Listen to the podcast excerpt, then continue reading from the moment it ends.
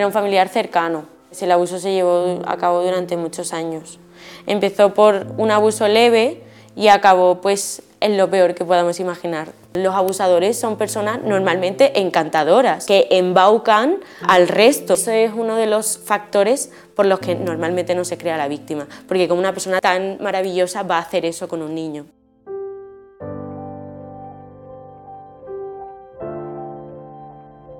Soy Candela y soy sobreviviente de abuso sexual infantil. Digamos que hay tres etapas. Primero eres víctima cuando esa situación cesa, eres sobreviviente, que son los años que estás en silencio, pero el abuso ya no está ocurriendo, y al final ya eres superviviente, cuando ya has hecho una terapia, has hablado y ya has sanado. Yo todavía estoy en ese proceso de sanación, digamos. Empezó a los nueve años y bueno, duró muchísimos años. Yo nunca le conté a nadie nada. En el momento cuando sucedía, mentalmente para mí era una situación terrible, pero al día siguiente, por así decirlo, esa persona era maravillosa, encantadora. Entonces, para mi cerebro era una contradicción interna horrible y entras como en una vorágine tóxica. Eh, empiezas a idealizar a esa persona, pero esa persona a la vez te infringe dolor, te intenta hacer responsable de ese daño. Cuando era niña, lo materialicé, eh, por así decirlo, mediante bajo rendimiento académico.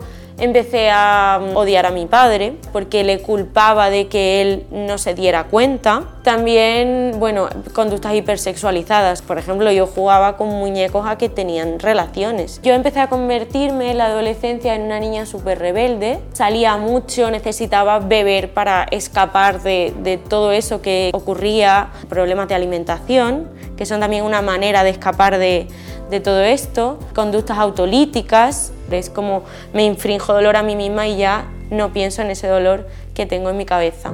Yo me intenté suicidar cuando tenía 19 años. Ahí fue como que toqué fondo y ya era como ya no hay marcha atrás. O sea, ya necesito parar esto de una vez por todas.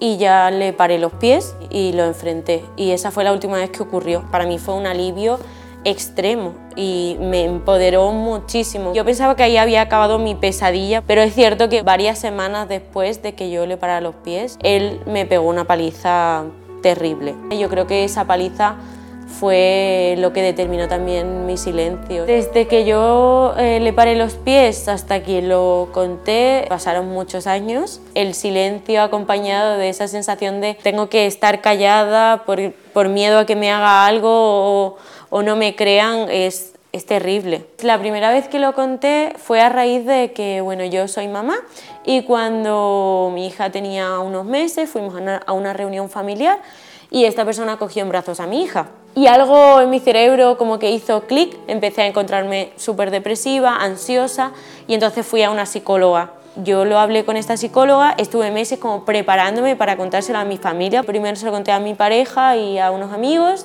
eh, mi pareja me creyó desde el minuto uno y bueno, después ya se lo conté a mi padre y a mi madre y, todos me creyeron. O sea, mi núcleo familiar me creyó al 100%. Cuando pasa ese shock, los familiares como que empiezan a afrontarlo y ya te dan un apoyo que para mí ha sido incondicional y me ha ayudado muchísimo. Cuando tú lo hablas, luego pues empiezas a contarlo a otros familiares ¿no? y ya vienen preguntas del tipo, ¿Por qué lo cuentas ahora?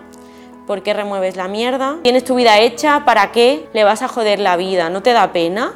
Y al final dices, lo único que estoy haciendo es sobrevivir, o sea, necesito soltar esto porque o lo hago o me muero. Una vez que yo lo hablo, a las tres semanas más o menos, pues mi hermano me llama y me dice, tengo que hablar contigo.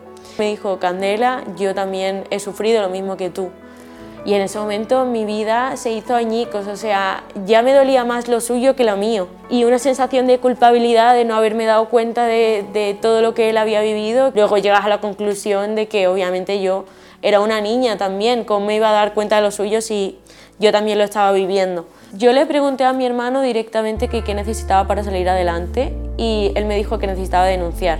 Entonces nosotros pues nos armamos de valor al final nos cogimos de la mano y denunciamos. Sí que es cierto que antes de que ocurriera esto, eh, nosotros intentamos hablar con esta persona para pedirle explicaciones. Le llamamos por teléfono, él lo negó todo, entonces ya fue cuando dijimos, pues entonces si no lo quieres asumir, no nos quieres dar respuesta y no nos estás ayudando en esto, pues tenemos que denunciar. Se estima que una de cada cuatro niñas y uno de cada siete niños sufrirá abuso sexual antes de cumplir los 18 años. El 85% de los casos es en ámbito intrafamiliar. Somos tu voz es una página de Instagram que creamos mi hermano, mi pareja que es psicólogo y yo. Primero para dar voz a las personas que no la tienen, para visibilizar este tema del abuso sexual.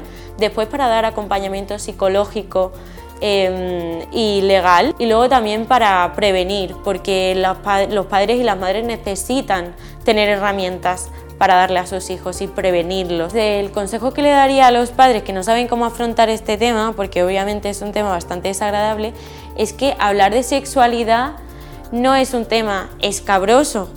El informar a tu hijo de cuáles son las partes de su cuerpo y cuáles son los límites que tiene, ¿no?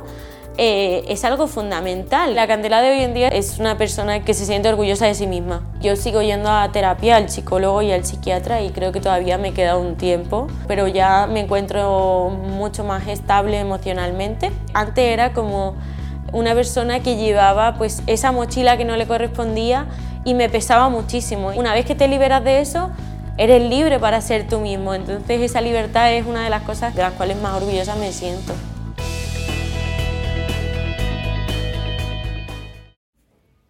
Si te ha gustado este podcast, no te pierdas nuestro Frida Nippel, con entrevistas divertidas y profundas a invitados increíbles.